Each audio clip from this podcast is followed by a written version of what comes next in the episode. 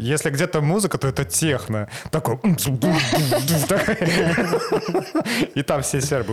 А, они очень позитивные. Если ты видишь какую-то группу сербов, здоровых мужиков таких, и что-то они там обсуждают и все такое. Скорее всего, они обсуждают техно. Как они сейчас пойдут плясать. Я спрашиваю, а чем кофе по-гречески отличается от кофе по-турецки? Они мне говорят, ну вы вот где? Я говорю, в Греции. Ну кофе, значит, какой по-гречески? Прекрасно. Да, да, Все логично. Онлайн детские сады? Не, это уже офлайн, офлайн. Нет, с детьми не школьного возраста проще. Ну что ты куда-нибудь его отдал или там на песочек кинул, он копается. Кофе по-турецки делает.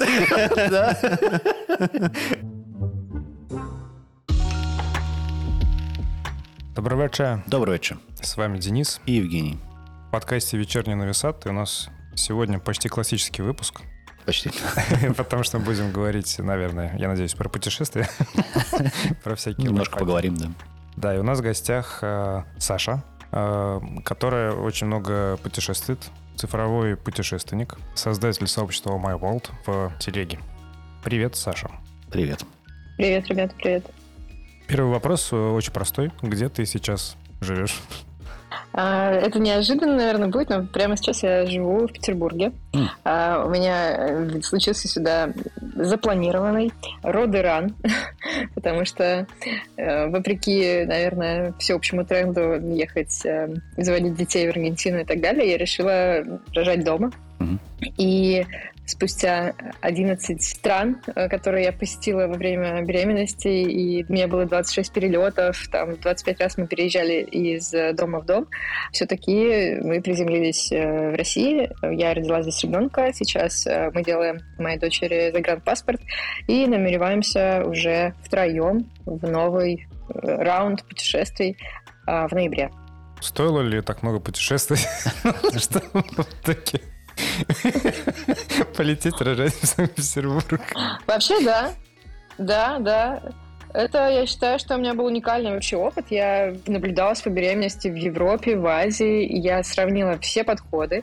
Я ну, такой человек, в принципе, человек-табличка, человек-план. Я знаю, какие есть э, варианты теперь, а, сколько что где стоит, и какие где есть э, риски и прочее. Ну и, наверное, самым большим плюсом родов в России было то, что здесь у меня находится моя мама. Мгм.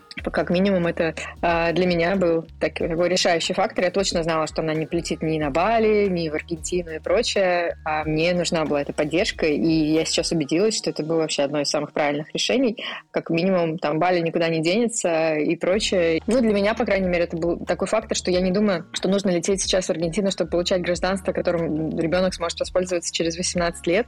Плюс э, нужно там жить, а, если мы хотим получить гражданство как родители и жить там два года в совершенно другом часовом поясе, без знания испанского языка, ну, такое. То есть это была бы некомфортная история, учитывая, что ребенок это и так куча неизвестного, новых водных, и абсолютно новый контекст. Я думаю, что когда мы определимся, где решим жить, мы сделаем и себе, и дочке, и ВНЖ, и ПМЖ, и гражданство, и паспорта, когда мы будем понимать, где мы хотим жить, не используя этот условный чит-код э, с Аргентиной. Мгм. Ну, я, кстати, согласен, на самом деле, с Сашей по поводу Петербурга и места, места рождения. Вот, как человек, который сам родился в Петербурге, рекомендую 10 из 10. Это почему это? Отлично. Что это там такого особенного? Лучший город. Дают паспорт петербуржца? Или что? Или там прорубают сразу окно в В Европу? Европу, да. Там медаль, медаль дают. Непонятно. А вот э, ты, получается, наблюдался в разных странах, э, Да. и где тебе подход больше понравился? В Германии Потому что я знаю, что российский подход отличается. Он очень отличается, условно очень отличается от Азии, потому что у нас супер превентивно все, там куча исследований, УЗИ, анализов и прочее. В Азии ты пришел, дай бог, два раза, и окей, ну ладно, как-нибудь дальше там. Как бог пошлет, условно, с тобой что-нибудь произойдет. Мне понравился подход в Германии, но не понравились, естественно, цены, потому что я ходила в платную клинику на прием как турист, и в общем, заплатила я за все про все 600 евро, учитывая, что я была супер тревожная беременная и ходила по три раза в месяц, наверное, я бы в Германии очень быстро разорилась. Что касаемо, кстати, тоже этой денежной стороны, самые дешевые обследования были на Филиппинах. Это стоило что-то 700 песо, по-моему. Ну, в общем, это около полутора тысяч рублей. Сколько это сейчас? Там 15 долларов. Ну, супер дешево было. И самое дорогое обследование это было в Германии, да, вот это было 500 евро. Понятно. А, ну то есть это в сущности по твоей инициативе. То есть ты не проходила такую процедуру, потому что у нас коллега здесь э, рожала в Сербии, Мгм. но и у нее тоже возможность э, была сравнить, как в России, как в Сербии. Ну и в Сербии более так спокойно ко всему относятся, говорят, у вас все в порядке, у вас все хорошо. Мгм. Пришли, ну давайте вот этот анализ сделаем. А вот это нужно делать анализ? Да ну можете делать, можете не делать. Ну как-то вот так. У вас, в принципе, говорит, все в порядке. А как в этих странах это? Или у тебя не было возможности сравнить? Да, я везде я проходила, то есть, условно, если говорить про Азию, я наблюдалась в Таиланде, в Малайзии, на Филиппинах, в Индонезии и в Германии я проходила, на Мальте я проходила обследование еще. Хотела еще в Дубай пройти, но там цены меня очень сильно оттолкнули, и я решила, что ладно, уже пройду в Москве. И, собственно, когда я прилетела в Москву, у меня была ситуация, которая буквально меня убедила в том, что какая-то, видимо, интуиция, чуйка, что угодно существует, что я все сделала правильно, что я вернулась в Москву и решила рожать, ну, не в Москве, окей, в Питере, но anyway, это как бы российская медицина, которая вот дотошная, да, она там, может быть, делает 500 разных исследований где-то э, ненужных. Ну, в общем, меня была ситуация, когда мне на Бали не диагностировали очень важную штуку, а в Москве на УЗИ показали, и сразу после УЗИ в Москве мне сказали, так, дорогая, чтобы ты не родила преждевременно, тебе нужно сейчас соблюдать полный покой, сидеть на сохранении, в общем, и так далее. А на Бали я гоняла на байке, плавала с дельфинами, забиралась в гору, и никто вообще мне про этот риск не сказал, и я о нем не знала, и все могло бы закончиться очень плачевно, учитывая, что сутки детской реанимации на Бали стоят там 100 тысяч рублей, это вообще люди там жестко попадают потом на деньги и прочее. Ну, и меня вот это вот э, убедило, что блин, лучше перебдеть, перепровериться. Ну, может, я такая супер тревожная, ведь там 34 года, у меня первая беременность, ребенок, и я, конечно, вроде супер тревожная, в, том, а в то же время у меня было 26 перелетов, как бы. Мгм. Кто-то сидит и бережет себя как хрустальную вазу и вообще из дома боится выходить. Я не до такой степени, но относительно всяких УЗИ я, конечно, перевдела. Еще был прикольный случай в Малайзии, когда я травилась. Нас, короче, приняли там по страховке, мне все возместили. Это тоже важная штука. К сожалению, как бы мы поздно поняли, что мы могли вообще все по страховке делать, именно в том числе по беременности, если мы специальную там страховку взяли. Поэтому мы везде просто за все тупо платили. Но а, какие-то вещи, вот когда я отравилась и поступила в госпиталь ну, по emergency, то я вывела эти потом деньги по страховке. И в Малайзии меня наблюдал такой очень раскачанный просто чувак. Он такой прям был чувак-качок, прям как будто из спортзала какой-то фитнес-тренер. Он оказался там каким-то ведущим акушером-гинекологом. В общем, и я такая, ну, неплохо, в принципе, в Малайзии мне все понравилось, кстати, у них там. Ну да, тоже Такая была атмосфера интересная. Не беспокойтесь. Много шутил. Да-да-да. Я поддержу. Я предлагаю немножечко оторваться Так. от э, истории с родами. Ага, ага. А уд- удавалось ли тебе кофе пить в разных странах? Слушай, да, это единственное, что, по крайней мере, в вот последние 9 месяцев у меня очень болела голова периодически. Это единственное, что мне помогало, потому что мне нельзя было пить никакие таблетки. Я везде, правда, я заказывала такой эспрессо больше. Мгм. Просто обычный черный кофе. Отлично. Вот. И каждый день я его, да, пила, начинала с него утро, собственно, в каждой стране. Да, вот у нас есть два вопроса, связанных с кофе. Ага. Первый. э, В каких странах был тыквенный латте? Ну или там лавандовый раф, что-нибудь такое. Блин, вот не могу, чуваки, ответить, потому что я вообще не переношу все это. Я просто... Ни в каких, и это отлично. Мой максимум это какой-нибудь капучино на миндальном молоке, но, конечно, все равно это не выбор в российских кофейнях, где тебе предложат и на фундучном, и на миндальном, и на грудном, я не знаю, еще на каком-нибудь. Понятно. Ну, а второй вопрос у нас по поводу стоимости. Вот сколько стоил капучино в, э, в тех странах, где ты была? Ну, или не капучино, если ты пьешь черный кофе, то черный. Эспрессо. На самом деле, например, на Мальте, поскольку они близко к Италии находятся, там очень э, нормальные были цены, причем очень вкусный кофе. То стоило, по-моему, полтора-два евро. Но в Германии мы где-то в Старбаксе, в каких-то таких местах, ну, там, мне кажется, оверпрайс всегда, в принципе. Где-то, там, может быть, и 3-4, даже нет, 4-5 евро, наверное. Мгм. На Филиппинах, так, я сейчас попробую перевести в доллары, там было дешево, полтора-два доллара это стоило.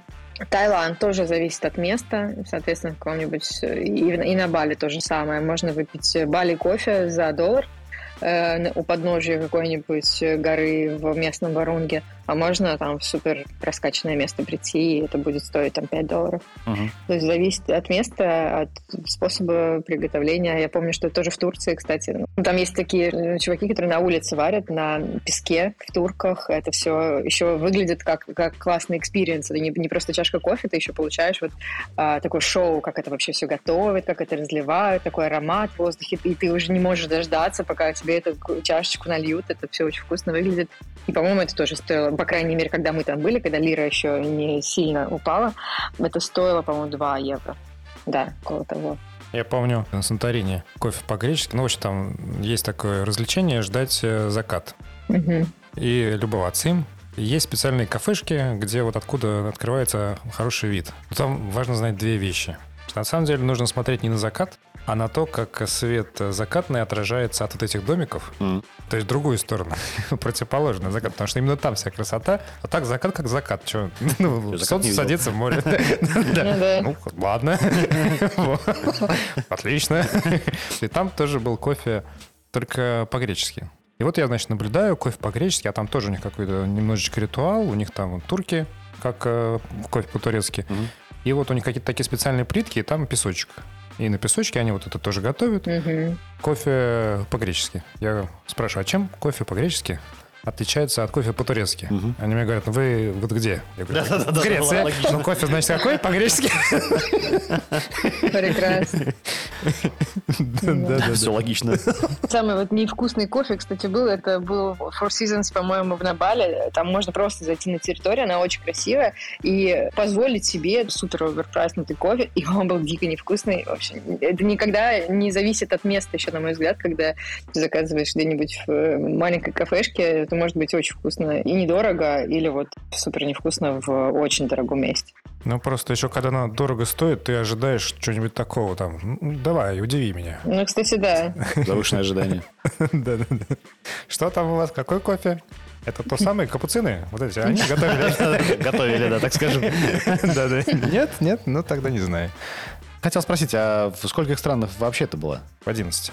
Нет, это в 11 за последние 9 месяцев. А, А, всего я была, наверное, около 40 стран сейчас. Нормально. Это, конечно, даже еще вообще не половина мира, есть куда стремиться. Очень хочется в Латинскую Америку. Согласен, кстати, я в Америках вообще не был. Я тут недавно считал, сколько стран я посетил. Я был в 31 стране.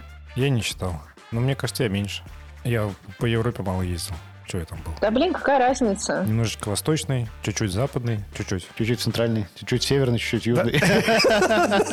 Нет, северный не был, кстати. Не был? Южный был.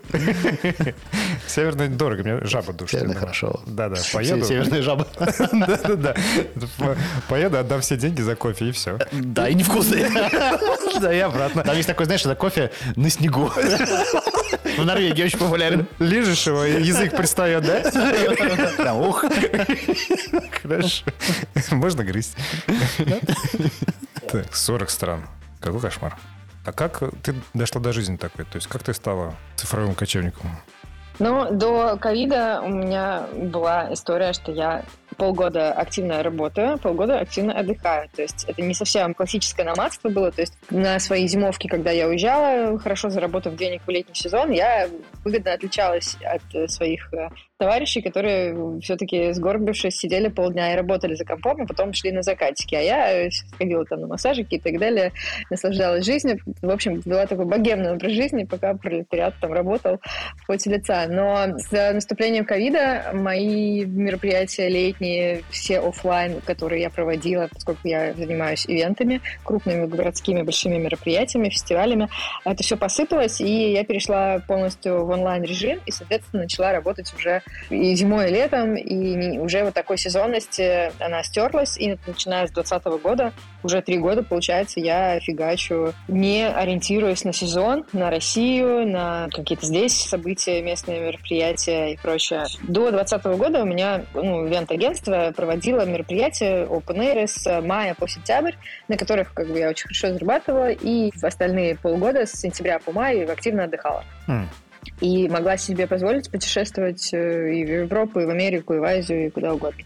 А как э, ты организуешь сейчас мероприятия? Ну, то есть удаленно. Это как вообще происходит? Я вообще, можно сказать, получила второе высшее в кавычках образование после ковида, когда э, вообще открыла для себя сферу онлайн-мероприятий, поскольку ну, я вообще человек, который всегда общается на площадках, э, застройки и прочее. Для меня это вообще был темный лес, но пришлось быстро вникать, пришлось быстро находить какие-то новые проекты, потому что в 2020 году, в начале года, все посыпалось. У меня было запланировано там до конца года 12 мероприятий в разных городах. Не осталось ни одного, это все было офлайн офлайн. И я пошла в онлайн, начиная с э, мероприятия, было такое для блогеров э, событие, оно называлось «Не форум блогеров». Мы сделали его впервые в онлайн-формате. Это был такой стрим-шоу, то есть не просто трансляция, когда камеры снимают людей, сидящих в зале, а мы делали студии, делали предзаписи всех спикеров, и что-то было в прямом эфире. У нас были какие-то крутые заставки, интерактив. То есть я прям поняла, как сделать настоящее онлайн-событие, а не просто онлайн-трансляцию, где люди могут не быть пассивными участниками, условно, не просто телевизор смотреть, а они могли как-то там и голосовать, и принимать э, какие-то решения и прочее. Задонатить. Да, да, было, да, при- приятно. С тех пор как-то я стала поувереннее. Это был ну, проект, на котором я работала как приглашенный продюсер, а потом я организовала несколько своих конференций онлайн.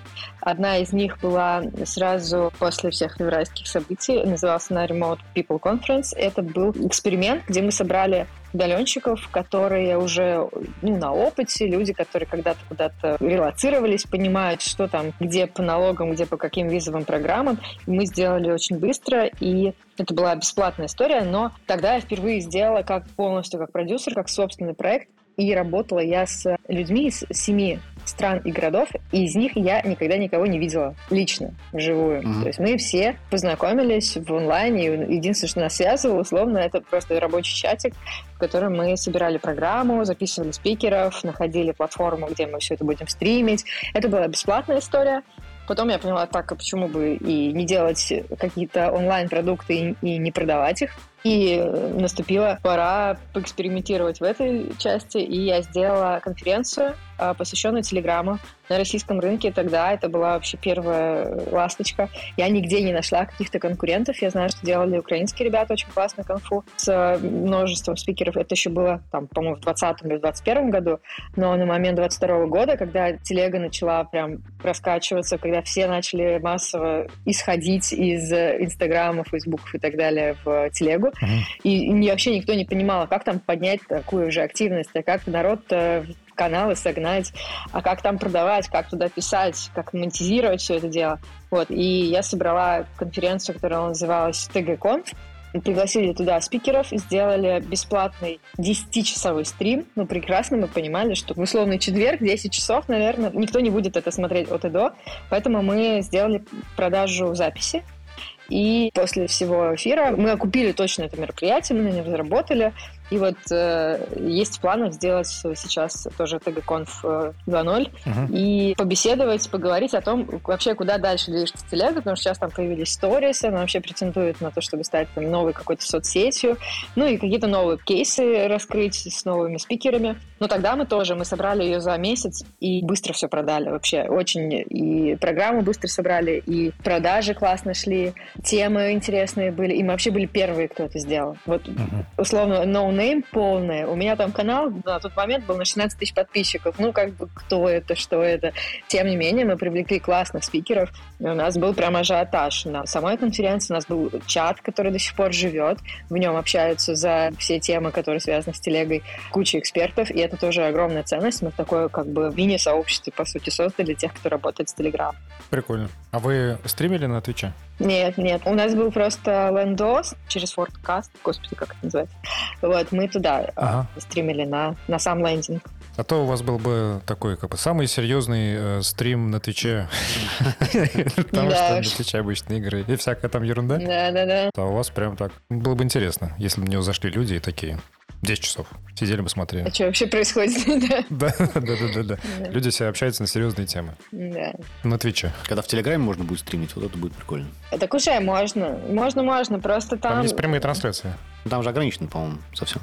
Типа 10 часов там не запишешь. Да, это будет все дико тормозить потом в выгрузке. Угу. Там даже час, вот, если вот. записываешь видео, три года выкачивается. Скажи, раз уж ты цифровой кочевник, Мгм. сколько, так сказать, в твоем цифровом табуне цифровых коней? Есть ли у тебя юрта?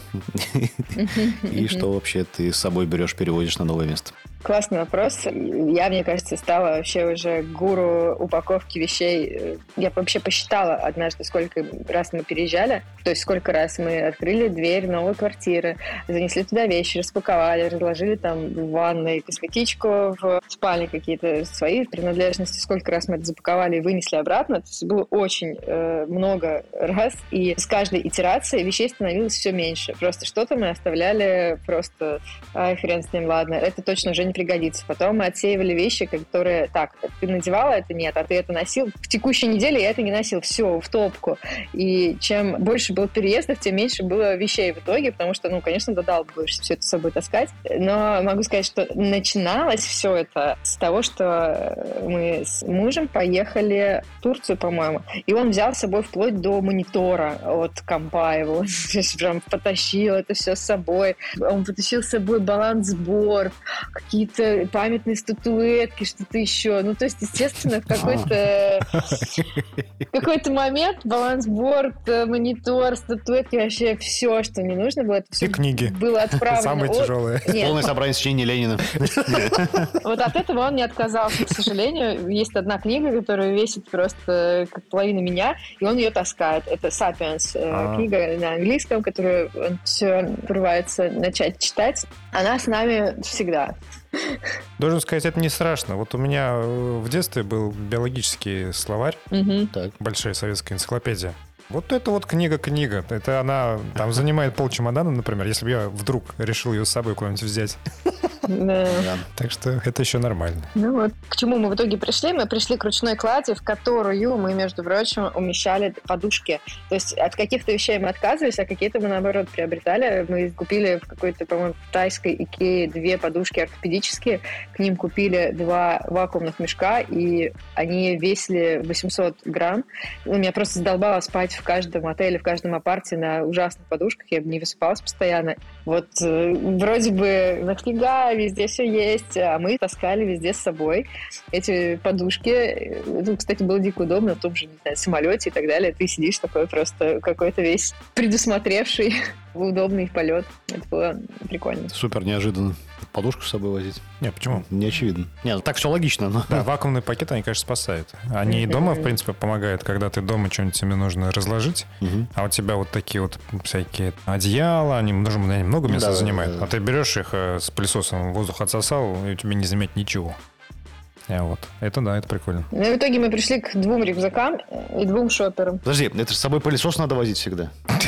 Нет, там есть лайфхак. Короче, а, запечатываешь этот пакет и просто ложишься на него сверху.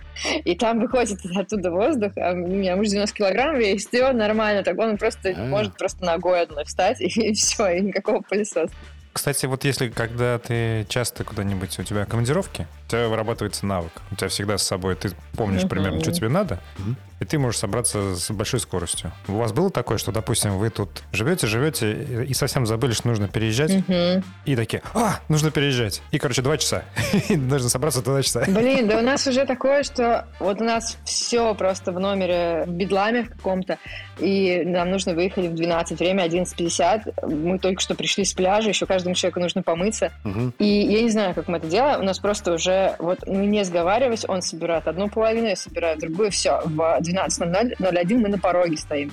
Я не знаю, это уже какой-то, да, Класс. прямо навык натренированный. Это очень удобно. Может быть, кстати, есть чемпионаты. По скоростному сбору. Да-да, скоростной сбор вещей.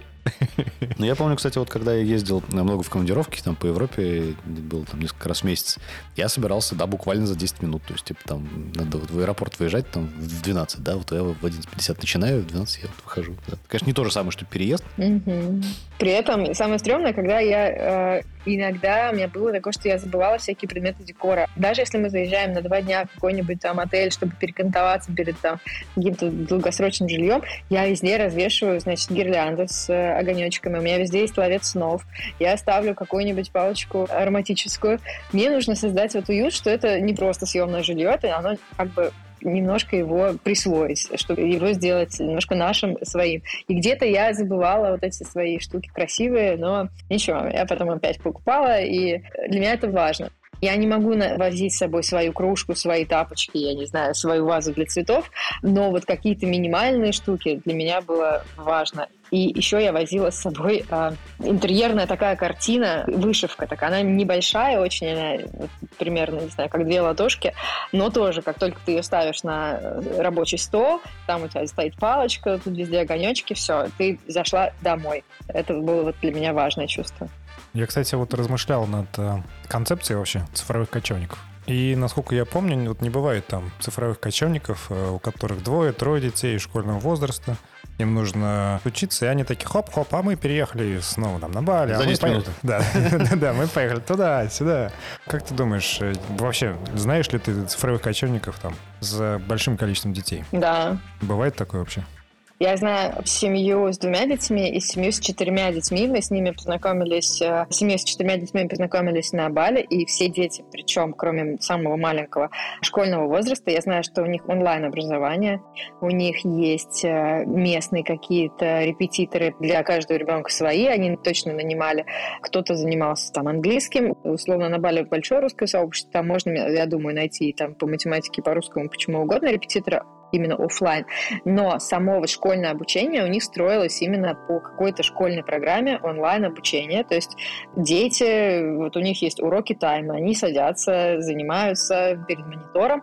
Но поскольку у них трое детей все погодки, для них это вот условно уже как мини-класс такой. Они где-то что-то друг друга подтягивают, и они социализируются, соответственно, и все. Есть э, кейсы с детьми не школьного возраста пока. Это детские сады те же самые. В той же Индонезии или в Таиланде везде есть и частные школы, если нужно. Онлайн детские сады? Не, это уже офлайн.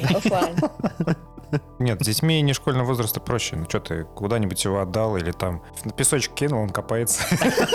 Кофе по-турецки делает. Для, меня вот э, условная история, когда ты уже интегрируешь детей в местную среду, для меня важно, что это за среда. То есть, условно, например, мне бы не хотелось, чтобы мой ребенок учил там с детства турецкий, ну нафиг ему он нужен, да? То есть, даже играя на детских площадках, дети, э, на мой взгляд, они быстро подпитываются и словечками и прочее. У меня есть ребята, которые переехали в Турцию с э, годовалым малышом, и они сейчас там уже два года, и малышу три, и он уже болтает на турецком, а они турецкий не знают.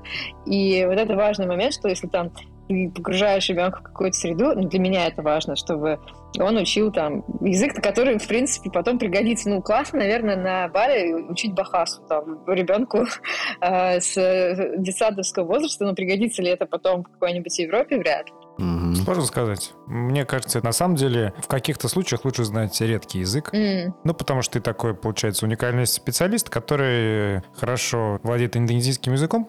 И таких специалистов мало, у тебя конкуренции мало. Ну да. Это некоторая выгода такая. Мгм. Ну, в общем, это бывает ценно, на самом деле. Даже если это язык не английский, потому что английский, ну, типа, знают все. Конкуренция большая, преимущество, ну, так себе. Скажи, а из 40 стран, в которых ты была, какая страна тебя больше всего удивила? Ну, Не знаю, буду оригинальной или нет, мне дико понравилась Албания. Албания? Албания, да, я была в прошлом году, несмотря на то, что, конечно, мы были в Штатах, мы объездили там всю Калифорнию, были в огромном этом секвойя парке с самыми огромными деревьями в мире, и вообще, мне кажется, много видела всего вот самого-самого в мире, то есть там самая высокая смотровая в мире, там гора Фудзи в Японии. Не хочу сравнивать с Албанией Японию, понятно, что это как бы так себе история, Но но... Албания лучше. Блин, В да, Албании тоже сакура цветет? и горы там есть нормальные. Я уверен, там плескавица есть. Может быть, даже чевап.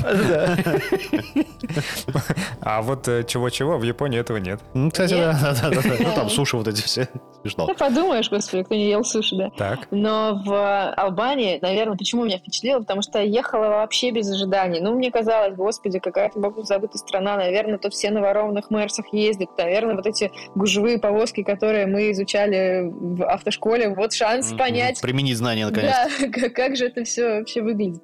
И я была так поражена с тем, что, во-первых, это было какое-то улетного качества жилье. Ну, мы жили в Тиране, в столице, то есть прямо классные дизайнерские супер интерьеры за 30 евро в сутки. Это в центре города, ну, то есть дешево и качественно. Потом мы съездили в горы, съездили какие-то окрестности, к морю заехали. И я знаю, что там есть такое место, Ксамил, как оно называется, Албанские Мальдивы, что-то вроде этого. Действительно чистейшая вода, совершенно какое-то не попсовое место, как мне показалось. И после моего трипа в Албанию я просто так и распиарила во всех своих сторис. У меня несколько друзей туда поехали, одна пара там осталась жить, и они реально переехали в Тирану и захотели купить там квартиру. Я вообще не ожидала. А люди очень классные доброжелательные и какие-то похожие, что ли, на нас как-то менталитетом. Хотя албанский язык совершенно ужасный. В чем-то я себя почувствовала неспособной а, а, вообще, от слова совсем. Наверное, если бы мне нужно было учить албанский, я бы точно была двоечницей. Сейчас вспомнил мем 2007 года. Учи албанский. Да-да-да. Так, интересно. Ну, кстати, вот какая-то была такая история. Мне кажется, что страна где-то вот там вот в 2007 вот осталась еще. Там такие ностальгические очень настроения. Угу. Может, у меня уже там, не знаю, мне 35 скоро, и я такая вся вот в свое какое-то детство, где мои 2007-2008 год счастливые, они в Албании. Там еще ходят с огромными нарощенными ресницами, в каких-то луках таких тоже а 2007 мне показалось, что все застыло немножко. А ты была в Сербии? Да-да, я что-то тоже подумал. Нет. Нет? Нет, нет. Да, вот. Вот я что хочу сказать. Смотри, э, Сербия это получается нет, это будет обидно звучать. Ну, короче, вот в Сербии православная страна, Албания угу. больше мусульманская. Мусульманская, да. Но в целом, мне кажется, остальное все... Много пересечений, да. Особенно в плане моды, например. Да, ресниц. Ресниц. Э, и здесь, например, все ходят в леггинсах девушки. Да-да-да, там тоже. И на каблуках при этом. Конечно. И вот интересно еще, а есть ли в Сербии там какие-нибудь, не знаю, технодвижения или что-то такое? Да, все время там музыка. Да? Если где-то музыка, то это техно. Такой... И там все сербы. А, они очень позитивные. Сербы очень высокие, то есть это там одна из самых высоких наций в Европе, на самом деле. И они очень позитивные. Ну, то есть, если ты видишь какую-то группу сербов, здоровых мужиков таких, и что-то они там обсуждают и все такое. Скорее всего, они обсуждают техно, как они сейчас пойдут плясать. Ну нет, ну на самом деле они могут выглядеть так довольно агрессивно, но если ты случайно идешь, там, столкнешься с ними, там, заденешь плечом, все будут извиняться, то есть они такие очень, э, как это сказать, я особо не видел каких-то конфликтов, хотя бывает, конечно, тоже. Но, в принципе, очень все позитивные и добрые тоже. То есть всегда тебе помогут. Я как-то стоял, просто ждал такси с телефоном и в телефоне тупил. И ко мне несколько раз подходили несколько человек, э, спрашивали, все ли у меня в порядке, потому что у меня, наверное, был потерянный вид. А я говорю, все нормально, я жду такси. Может, тебя подвести? Да, какой-то дедушка подошел ко мне, говорит, все, все в порядке. Я говорю, ты все нормально, да. И вот помню, я тоже тут стоял. Да, да, да. Он говорит, а я вот э, знаю английский, мне с ним поговорить. Вот такие минуты, когда человек стоит. Сейчас мы с тобой поговорим. Да, такие истории. А, кстати, в Сербии по поводу знания английского это ок? Ну, то есть все знают или как? Да. Ну, не все, но многие, на самом деле. И причем многие очень хорошо. Да, ну, по-разному бывает, конечно. Но сербский, в принципе, похож на русский. Ну, как похож? Письменно больше похож, чем устно. В Сербии есть места, которые э, очень сильно снижают средний уровень э, владения английским языком. То есть, как бы вот если бы вот этих мест не было на карте Сербии, то э, он был бы гораздо-гораздо-гораздо выше. Ты намекаешь на Адиса или на что? Нет, эти места называются Почта Сербии. А. Там по-английски говорит вообще никто. Ни разу. не нашел там ни одного человека, который говорил по-английски. Зато почта Сербии, ты как будто филиал Родины. Ты приходишь туда, там... Портал. Такие же вайбы. Ты стоишь в очереди, да? Какие-то бабушки вокруг получают пенсию. Вот, а тебе нужно отправить какую-то посылку, ты не понимаешь, ты вообще в той очереди стоишь или нет? Потому что никто не отправляет посылки. Ну да, нет, там как бы нормально, что ты посылку получаешь там, где написано прием посылок, то есть все хорошо. Мне кажется, в Албании такая же тема. Может быть, да-да-да. Хорошо, а какая страна разочаровала? Надо подумать. Но у меня нет такого. Мне кажется, я, если даже куда-нибудь, не знаю, в Нижнекамск поеду, я там найду какую-то красоту, что-то интересное, какой-нибудь краеведческий музей обязательно схожу. Ну, то есть нет, нет, у меня нет, наверное, такого, что я вообще э, приехала с одними ожиданиями и быстрее бежала оттуда. Но Если не, не про страну, может быть, говорите про какие-то ее особенности и районы. Ну, например, вот мы были в прошлом году тоже в Америке, и, конечно, я точно бы, например, не стала жить там в Сан-Франциско, вообще в Калифорнии и так далее, потому что я была там в ковид, и после ковида стало все еще хуже, как будто бы там вообще засилие просто бомжей дикое, ужасное, ужасные запахи, и все везде заполнено этими палатками вот это просто приводит в шок даже, потому что ты приезжаешь, ожидаешь увидеть как вот эту силиконовую долину, красоту и американскую какую-то мечту, которую ты по фильмам впитал в себя с детства, а видишь совершенно что-то ужасное обратное. И я себя чувствовала, наверное, так небезопасно там, как нигде себя не чувствовала. И в Лос-Анджелесе тоже мне было прям стрёмно по улицам ходить, особенно вечером. Но я не была еще в Африке. Mm. Вот мне кажется, будет с чем сравнить. Ну, кстати, да. В Африке там же Горы вот такой вышины. Там вообще лучше вечерами не гулять. Да, ты живешь там, где тебя охраняют с автоматами, а если ты там не живешь, то ты не живешь там. По поводу автоматов прикольно. Я, когда жил в Финляндии, когда я ехал в Сербию, я ехал в Сербию через Финляндию. В Финляндии я жил в одной семье, там у знакомых, и они рассказывали, что вот их деревенька, а в деревеньке там где-то 900 человек, туда очень часто приезжают разные мигранты. Ну, то есть, как бы я не, не единственный, кто туда, там было, ну, по-моему, есть до сих пор много украинцев, были беженцы из Ирака и, ну, из, на самом деле, из других стран. И он рассказывал, что он общался как раз с ребятами из Ирака, которые приехали в эту деревеньку, и они ходили и постоянно как-то вот оглядывались и чувствовали себя явно вообще очень неуютно. Так. Он говорит, а что такое? Говорит, ну, ты знаешь, мы себя не чувствуем в безопасности здесь, в вашей Финляндии. А говорит, ну, хорошо, а почему? Ну, говорит, а где вот у вас тут люди с автоматами, там, танки, вот это все? Это же страшно. Да. У людей понятие безопасности совершенно разное. Никто не защитит. Никто не защитит, да, да. Ну, кстати, как сказать, если бы я поехал в Калифорнию, мне кажется, я был бы готов примерно к тому увиденному, потому что у меня впечатление вот из Саус Парка. По сравнению с Саус Парком, наверное, да, там ничего. Нет, нет, у меня впечатление в том смысле, что там в Саус Парке была серия, где как раз Картман пытался из Саус Парка а. увезти бомжей да, в Калифорнию, да. потому что в Калифорнии тепло, солнечно и да, отлично да, вообще. Да, Они вообще себя там зашибись чувствуют. И вот ему удалось, я поэтому думаю, ну, есть такая проблема, если даже мультфильмы высмеиваются. Еще у нас тогда будет несколько философских вопросов. Вот в какой бы стране ты бы хотела жить э, лет 70 или 80? Ой, я поехала на Гавайи. Мне там так понравилось. Это просто какой-то рай, оставшийся нетронутым, и там куча островов. Ну, это архипелаг, где там есть э, разного рода острова, где есть и туристическая вся инфраструктура, а можно уехать вот именно побыть в первозданной какой-то природе, и я была потрясена, конечно, этими видами. Или если я хочу жить прямо много-много лет и вообще вот упарываться там, чтобы моя жизнь была, не знаю, условно бесконечной, это, наверное, Япония. Столько красиво выглядящих э, пожилых людей я не видела нигде. С идеальными зубами, с классными волосами, с хорошей кожей. Люди в таком преклонном уже возрасте у меня вызывали просто восхищение. Я не знаю, что это. Питание, воздух, э, регулярная физическая нагрузка, гены. Ну, Япония прекрасная, на мой взгляд, страна, чтобы там, наверное, не то, что даже не только провести старость, в принципе, я бы там пожила какое-то время, но, наверное, в пожилом возрасте интегрироваться прям в общество будет сложно. Они такие все-таки замкнутые, закрытые ребята. Но если говорить про какое-то стремление к долгожительству, это Япония, Гавайи, вот, что-то такое. А почему Гавайи? То есть, ну там просто природа красивая или там еще что-то есть интересное? Ну там просто там настолько расслабляешься, там такой чил, там вот все, что тебе нужно, все есть. Климат как в Азии, но сервис э, все-таки как в Америке, то есть идеальные дороги, все есть, вся инфраструктура, какое-нибудь, не знаю, баскетбольное идеальное поле с идеальным освещением в море, блин, в этом, в океане, на острове. Это меня поразило тогда, что там, ну, действительно супер качество всех вот э, инфраструктурных вещей, а не полураздолбанные э, какие-нибудь дороги дороге висящие провода с э, оголенными там какими-то щитками, как в Азии. Короче, на Гавайи надо ехать в старости уже, когда у тебя, конечно, деньги есть, чтобы там просто расслабиться и жить в свое удовольствие, смотреть на закаты, ходить в хайкинги и просто кайфовать. А Гавайи это же американский штат. Да, да, да, да, да.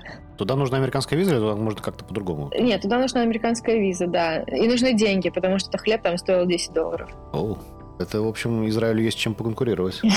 Ну, это дорогой штат. У нас когда был выпуск про Израиль, да, нам гость рассказывал, что да, там что-то, кстати, по-моему, чуть ли не 10 долларов э, хлеб стоит, даже, наверное, дороже. Мгм. А хлеб а, не полезен, поэтому ничего страшного. Ну, согласен, да, зачем это? Зачем себе бредить? Да-да-да, не вреди себе. Да, да. Не-не, все-таки не 10 долларов, а 2 доллара, да. Так, а в 20 вот э, где лучше жить, по-твоему? В 20 Мгм. Мне кажется, не надо ни- нигде жить в 20, надо передвигаться и впитывать в себя как можно больше направлений, стран, смотреть, где тебе классно. Хотя даже к своим 35 я не поняла, где мне все-таки классно. Не было ни одной страны, где была бы какая-то квинтэссенция всего того, что мне нужно, либо того города, где есть, и, не знаю, классная инфраструктура, и горы, и море, условно, и все, что нужно. Поэтому, на мой взгляд, в 20 я бы поехала сто процентов в Нью-Йорк. Я бы посмотрела вообще, как, чем дышит этот город, супер-мегаполис. Посмотрела бы, как мне откликается. Там очень много возможностей, энергии и всего, что может дать Америка. Это просто, мне кажется, такая точка, в которую вот обязательно нужно съездить. А поехала бы ну, в какой-нибудь э, тур по Европе, посмотреть вообще на Францию, на Италию, на Испанию, посмотреть, какая культура откликается. Я очень давно хочу Латинскую Америку, и, наверное, в 20 будет менее страшно ехать туда, чем в 35, еще и с ребенком. Но, наверное, надо брать с собой, если ты девочка, мужика, а лучше двух, чтобы все-таки себя чувствовать там более безопасно в какой-нибудь Колумбии, не знаю, Бразилии, Мексике. Вот в эти направления я бы поехала, пока мне было 20, да. Мы тут частично затронули же этот вопрос. Хотелось бы немножко побольше узнать. По поводу медицинских страховок. С учетом того, что все-таки, ну, всякие случаи бывают. Как ты с ними ну, разбираешься, как ты решаешь этот вопрос? Есть доматская страховка Генки. Она включает в себя возможность сделать в том числе медицинскую франшизу и будет включать все обследования, в том числе там, по беременности и не только. Но это будет стоить денег. Это стоит около 250 долларов в месяц. А обычная страховка, по-моему, 50. Ну, то есть прям существенная разница. Но это 100% нужно иметь. Любую вообще страховку, даже если ты выезжаешь, там, не знаю, условно, в отпуск на две недели, по-любому нужно иметь страховку. Ну, я просто много раз сталкивалась с разными случаями. Девочка живет на Пангане несколько лет, у нее уже давно все закончилось, и вот она попадает в аварию на байке, и всем миром мы собираем ей, чтобы восстанавливать ее лицо и голову и так далее, потому что даже если ты уже супер ответственный и классный водитель, никто не застрахован от каких-то рисков, и Особенно, если говорить про Азию, там и денге бывает, и ну мало ли что, даже вот в той же Турции, да, бывает и история не только с здоровьем, там, с землетрясением, может быть, еще что-то. И без страховки просто можно на очень большие деньги попасть, поэтому это вообще must have. Вот первое, что нужно сделать путешественнику, это заботиться своей страховкой. На наш взгляд, Генки неплохо себя проявили, хорошо себя проявили все российские страховки, они просто действуют 45 дней всего после отъезда, но Тинькофф, например, страховка мне вернула деньги за два дня, когда я ей воспользовалась. Все быстро, все оперативно. То есть, если по-серьезному, то генки, если постоянно перемещаться и не думать. Да, да, она хорошая для тех, кто прям постоянно кочует. Если есть э, шанс и возможность остаться где-то в каком-то одном месте, можно взять местную страховку. Это тоже неплохой вариант. Например, если оставаться на Бали и делать местный КИТОС, э, ну, условно, там, ВНЖ, да, по какой-либо программе, по бизнес, там, визе, по социальной, и там есть возможность местную страховку взять, и это будет вообще в разы дешевле. То есть это вы будете обслуживаться как граждане по факту, но по вот этой местной страховке. Угу. По тем же ценам, по крайней мере, или вообще бесплатно. Еще такой вопрос. Где ты находишь друзей, как социализируешься? И социализируешься ли вообще? Ну, вот в стране куда-то приехала. Или это слишком быстро получается? Ну вот э, в нашей паре всегда за социализацию отвечаю я. Мой муж такой, так, ну, наверное, нам с кем-то стоит там пообщаться. Я такой, о, слушай, вот у нас есть такие-то такие варианты, потому что везде, вообще везде я нахожу, либо у меня есть это, мои где-то подписчики, либо я, вот как было на Филиппинах, я зашла в самый большой чат э, Баракая, нашла админа, говорю, привет, хочу узнать, как здесь все устроено, давай выпьем кофе. Он такой, давай, что, ладно, поехали. Либо я хожу на какие-то мероприятия в местных коворкингах, какие-то открытые метапы. Что еще это может быть? Есть такое сообщество «Смена». Я вообще его амбассадор. Мне очень нравятся ребята, которые организовывают каливинги по всему миру. И у нас есть чатик, где сидят все сменщики. И вот, оказываясь, не знаю, я помню, что я оказалась в Амстердаме, у меня никого не было там знакомых, близких, я написала в чат смены, привет, э, кто здесь, давайте встретимся. И мне откликнулась девочка, мы прекрасно с ней погуляли по городу, она сделала мне мини-экскурсию. Мы не были знакомы, но вот условно, когда ты уже в каком-то сообществе состоишь, у тебя есть кредит доверия этому человеку, что вот он тоже сменщик, и значит вы где-то наверняка совпадаете по ценностям. Так что, на мой взгляд, очень круто, когда есть э, причастность к какому-то сообществу, особенно когда оно такое разрозненное и везде точно есть свои люди. И просто сообщество смены попадают как бы по предварительному собеседованию. Это тоже важно, что там не просто какие-то рандомные люди, они с ними кто-то прежде пообщался, кто-то там проверил их на адекватность. Это прям супер важно. Угу. Ну, у тебя бывает исключение, но, наверное, везде так. И еще классный способ, э, например, вот Паша, мой муж, он знакомится через спорт. Он ездит по всяким спотам виндсерфинг и э, кайтсерфинг, и там знакомится с чуваками, которые... О, кайтеры, да. Да, на, на Баракай прилетели там из Скандинавии, например, и вот он с ними там задружился, до сих пор там переписывается. Тоже классный способ заводить своих, э, знакомиться с людьми, когда ты занимаешься каким-то хобби, спортом. А с местными ты пытаешься как-то наладить контакт, ну вот когда приезжаешь куда-то? У меня всегда есть это стремление, не всегда есть это возможность, потому что, опять же, есть местные, которые, правда, не знают английский, или ты с ними особо не пересекаешься, это очень грустно, потому что я стараюсь ходить на какие-то локальные пати, даже если я смотрю, там индонезы где-то тусуются вот в каком-нибудь Варунге, и там только они, и там явно нет там э, белых, русских и еще кого-то иностранцев, о, я хочу туда. И как-то однажды мой знакомый сказал, что, ой, пойдем отсюда, здесь слишком много локалов. Я как-то его не поняла, я думаю, чувак, мы у них в гостях, наверное, прикольнее, что мы среди них сейчас там потусуемся. И всегда стараюсь, э, даже если мельком, и я помню, мы жили на Шри-Ланке, рядом с нами э, был дом, в котором в два часа дня четыре мужика каждый день пели в караоке.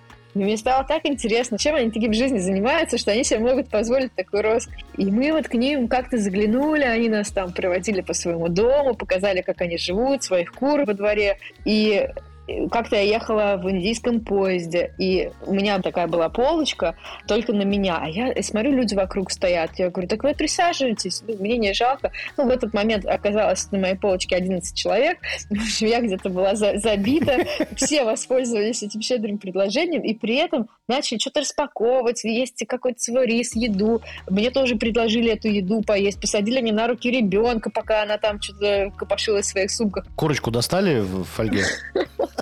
У них там свои, свои явства были. Но это было прикольно, то, что я не вот э, не такой белый человек, едущий первым классом, а соединившийся от остальных местных людей. Мне, наоборот, всегда интересно посмотреть вообще, что как. Я хожу всегда кстати, тоже интересный момент, чтобы вообще понять э, местную культуру. Мне нравится ходить на местные кладбища, если я где-то рядом оказываюсь, и в местные школы. Mm. Очень прикольно видеть, какие там, не знаю, школьные формы, как, где, там, не знаю, детей вообще провожают или встречают, или они там как-то вообще, как трава в поле, там сами тусуются. И почему-то я очень часто оказывалась... Э, это, это двоякая история. Короче, когда ты живешь рядом со школой, и есть один милый момент, когда ты наблюдаешь детишек, идущих в школу, обратно, они все резвятся. А второй момент, когда ты слышишь просто бесконечный гам и шум с 8 утра, так что надо, кстати, жилье выбирать тоже по этому принципу, особенно в Азии, чтобы не было рядом храма, дороги или школы, потому что это все, ты, ты не будешь спать. О, да. Мы, ну, это, правда, не в Азии, это мы где? Угу. Это как раз, как раз в Европе, в Черногории, в Будве. Ну как, это так себе Европа. Там не было ни храма, ни школы, ни вообще. Да-да, мы в старом городе сняли, э, я не очень дорого снял номер в гостинице, угу. и гостиница была прям э, в старом городе, рядом с ратушей. И ратуша... Там, часы, часы были там, да. И они били всегда. Ну, сколько времени, столько они бьют. То есть, допустим, два часа ночи, они бьют два раза. Но они там как-то в ночь, на самом деле, они как-то немножко прекращают. Угу. Но там, поскольку было открытие сезона, еще рядом была дискотека. Нет, подожди, а не еще, еще часы тоже, там, допустим, часов в 7, там они не просто бьют, а там еще начинается перезвон. Да-да-да, они как-то бьют еще так, что типа, ну, просыпаться пора. То есть они отбили 7 часов, и потом... Суббота, 7 утра, что ты спишь? Да-да-да. Еще там дискотека была под открытым небом, тоже такая умс-умс. До двух, до трех, по-моему. Ну, такая вот как сербы любят. Да, техно. Главное, чтобы там не было петухов нигде, потому что эти твари просто, их невозможно заткнуть. Ну, это еще... У меня когда-то был дом в деревне у родителей, поэтому меня это не пугает. А вот громкие часы в ратуше с перезвоном, к этому сложнее привыкнуть. Да. Да, еще не стоит селиться рядом с мечетью в Турции. О, да, да, да. Да, да, да, да, да, хорошо. Да, это тоже. Вопрос про ланкийцев у меня остался. Чем же они все-таки занимались, что они поют днем?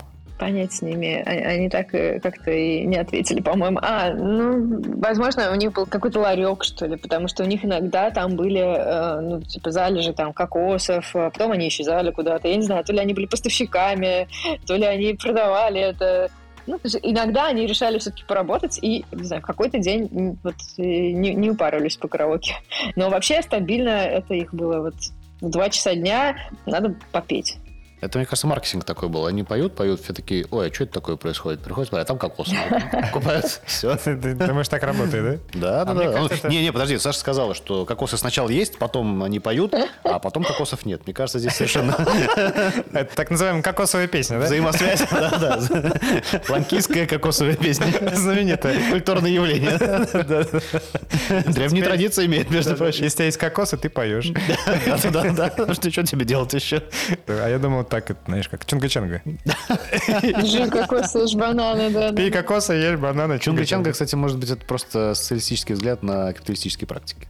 На самом деле просто переосмысление такое. То есть как бы Чунга-Чанга, она как бы там не про деньги, но на самом деле мы же все знаем. Я не, не очень понял твою мысль, но ну, сделай вид, что понял. Ну просто, как бы ты же не можешь детям рассказывать про капиталистические загнивающие страны, о том, что вот бедные ланкийцы вынуждены петь, чтобы продать свои кокосы. Они должны... Надо представить, что это все на самом деле весело и совершенно искренне происходит. А. Понимаешь? Окей. Такая версия, да? Очень сложная. Хорошо. Нам нужно еще парочку-троечку лайфхаков от тебя для цифровых кочевников. Угу. Про страховки поняли, про сборы и подушки тоже услышали. Угу. Вот, что-нибудь еще. Про выбор жилья могу сказать, потому что это важно, когда ты тусуешься большую часть дома, работая в поте лица на какую-нибудь удаленную свою компанию, важно, чтобы у тебя был нормальный стул, нормальное освещение. Про освещение вообще очень многие забывают, а это супер важно, потому что все, тусклый свет вечером, ты просто приходишь, а у тебя еще разница часовых поясов, и у тебя еще там 4 часа э, бодрой работы, а у тебя за окном темно, и три несчастные какие-то тусклые лампочки. Это тоже момент, что мы там покупали лампочки лампочки другие и вкручивали их, чтобы тебе было комфортно именно поработать. Не везде есть коворкинги, в кафе часто музыка, тебе подходят, спрашивают, что вообще как, что ты хочешь. Я себе вообще нашла однажды убежище, это католическую церковь, потому что там есть право на тишину. Ты можешь просто посидеть в тишине, не знаю, пописать с телефона там или с компа тексты, и к тебе никто не будет подходить, спрашивать, что хотите заказать, не будет играть какая-то навязчивая музыка и прочее. Ну, там может проходить служба, но это тоже можно подстроить под свои свои рабочие часы. Да, слышите ли вы слово Господа в сердце своем? Да, это такие лайфхаки, такие убежища. Что еще? Если говорить про выбор жилья, важно место расположения, это уже обсудили. Есть еще такие темы, как аренда рабочего места. То есть, если важно, чтобы был нормальный стул, э, я знаю, что там мы искали на тех же Филиппинах, я помню, мы ездили в какое-то богом вообще забытое место, где они пытались понять, что мы хотим, и приводили нас в помещение, где где склад стульев на свадьбы. Я говорю, мне нужен стул со спинкой, а там была табуретка, а там такие все витиеватые какие-то стулья с резными спинками в золоте. И я говорю, нет, офис, офис, chair. И они не понимали, что я хочу. Они говорят, зачем вам? Вот, смотрите, какой красивый стул, берите его, он красивый, он прекрасен. В общем, это было, да, сложно донести. Будете сидеть как царица. Да. В Индонезии есть цел... ну, ребята там на Бали вообще очень много всего мутят для удаленных сотрудников, и там есть просто аренда стола рабочего, он может быть поднимающийся, можно за ним работать стоя, рабочее место, монитор, классный стул, это можно все взять в аренду на месяц, условно, если ты там приехал поработать на какое-то время. А сколько стоит, кстати? Ой, я, я, мы не пользуемся, я не помню, ну, не так дорого, не знаю, может быть, долларов 100 в месяц. Да, важно делать спид-тест э, везде, где вам говорят, да, у нас все в порядке с Wi-Fi, да, здесь все ловит, да, все отлично. Важно прямо просить присылать лендлордов э, скрин с спид-тестом, чтобы быть уверенным, что не будете без интернета. Что еще? Если говорить про связь, кстати, есть все эти темы Dream Sim и прочее, но я не уверена, что это будет э, ловить на каком-нибудь там острове, условно, на тех же Филиппинах. Я всегда за то, чтобы брать э, максимально классные тарифы местных сим-карт, еще важный момент, не только про связь, еще и про деньги, да. Сейчас э, мы там очень все, конечно, переживали, как все свои несчастные рубли выводить э, в местную валюту и прочее. Вот. Помимо там криптообменников, э, есть еще тоже местные всякие темы. В азиатском регионе много разных есть банков, где можно открывать свои карты, ими пользоваться либо только вот внутри страны, либо в регионе. Я знаю, что есть много продуктов, которые и с российскими паспортами сейчас пока открывают. То есть, э, если не говорить про какой-нибудь Вайс, револют и прочее, можно точно открыть карту в Индонезии, можно открыть карту в Таиланде. И, например, какие-то неожиданные продукты для нас были на Филиппинах. Там есть Gcash. Это их э, такой формат а типа система быстрых платежей. И я помню, что я сидела на пляжах, ведет торговец кокосом, и я забыла наличку, я говорю, а можно Gcash? Он такой, вообще no problem. И я перевожу филиппинцу с босоногому на пляже за кокос просто Gcash. Это было прикольно. Отлично. Такая стандартная вещь. В Китае же вон все вообще через этот WeChat. Угу. Ну, я просто в Сербии жил последний год. Немножко отвык от этого. А, ну все, ну, здесь-то да. Сербия тут такая дремучая Европа в этом в смысле банковских сервисов. Cash only. Не, нет, карта тоже есть, но как бы... Нам, как негражданам, переводы с карточки на карточку недоступны. Мгм. Да. Банковские приложения есть не у всех банков. Работают там на на 10% для нерезидентов тоже. Да, ну то есть самый приличный банк с приложением это Raiffeisen. Но он не всех наших сограждан принимает. М. Да-да-да, остальные это, как бы сказать, куром насмех, прям скажем. Есть классный банк, который до сих пор он открывает, правда, уже не всем гражданам с российским паспортом а, счет. Паштанская штадионица. Мгм. Но фактически вот это на русский переводится как почта банк, и это прям один в один почта банка. Так у него приложение, помню, нет. Ну, конечно, нет. Вот, один в один почта банк, причем не тот почта банк, который сейчас, а когда, который был когда-то. То есть ты прям Когда ты просто на почту приходишь, кладешь там деньги, да? Ну, примерно. То есть это, это прям... У них отделение есть э, на первых этажах многоквартирных домов, и там сидят э, бабушки-пенсионеры, получают пенсию, и ты туда приходишь и говоришь, а можно счет открыть? Я говорю, счет открыть? Да, ты сколько лет-то? Какой счет открыть? Даешь паспорт. Вы говорите, вы что, иностранец? Да. А, еще по-английски говоришь. Сейчас мы найдем человека, который на на английском даже почта. Вот. И вы какой счет хотите? Динарский? Ну, в динарах? В динарах. И, в евро? И в евро. Ой, сейчас подождите, мы должны узнать, в Белград позвонить, узнать, вообще такое возможно? Ну, как так? Да. не все так просто. У нашего подкаста есть интеллектуальная часть. Вопросы от нашего другого подкаста, подкаста «Корешки» о литературе и книгах. И два вопроса такие. Первый. Есть ли какая-то книга, которая тебя изменила до неузнаваемости? Мне в свое время повезло, я училась на журфаке, и у нас были огромные списки литературы, которые я за 6 лет обучения... Ну, в общем, я была ответственным студентом, я очень много читала, и я до сих пор помню совет одной преподавательницы, этой книги не было в списке, но она вот как-то от себя это порекомендовала, я очень запомнила книгу а, Антуана Грипри «Цитадель». Это такой э, философский трактат, который не был закончен, и несколько было попыток редакции переводов и так далее. В целом, это такая обтекаемая мысль, которая вот иногда повторяется одно и то же, но мне на момент прочтения тогда она э, как-то перевернула взгляд э, вообще на то, что можно так вот потоково мыслить. Не обязательно, чтобы был какой-то сюжет у книги, не, не обязательно, чтобы были вообще персонажи. То есть это был какой-то вот переворотный момент в том, что так тоже можно. Мгм. Вот это такая форма письма, и это имеет право на жизнь. Вот, наверное, на меня повлияла эта история. И я помню, что тогда я эту книгу, как одну из самых значимых на тот момент своей жизни, дарила всем своим друзьям. Потому что ты должен это прочитать. Чтобы мы вообще с тобой дальше могли дружить, продолжать общаться, ты должен вникнуть в это. Понятно. А последняя запомнившаяся книга? Но это сейчас я вот прямо читаю. Я читаю «Царь Эдип», это Софокл.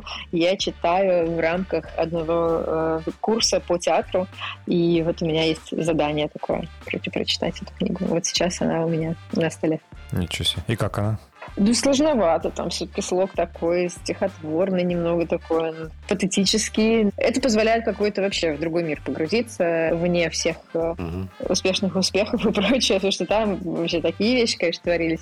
Очень э, любопытно погрузиться в ту эпоху, когда устаешь особенно от текущих всей повестки. Да, античная литература, что древнегреческая, что древнеримская, это реально какое-то вообще особое, ни на что не похоже. Угу. А нет такого, что ты вот читаешь, читаешь, и потом выходишь и начинаешь гигзаметром с мужем, допустим, говорить?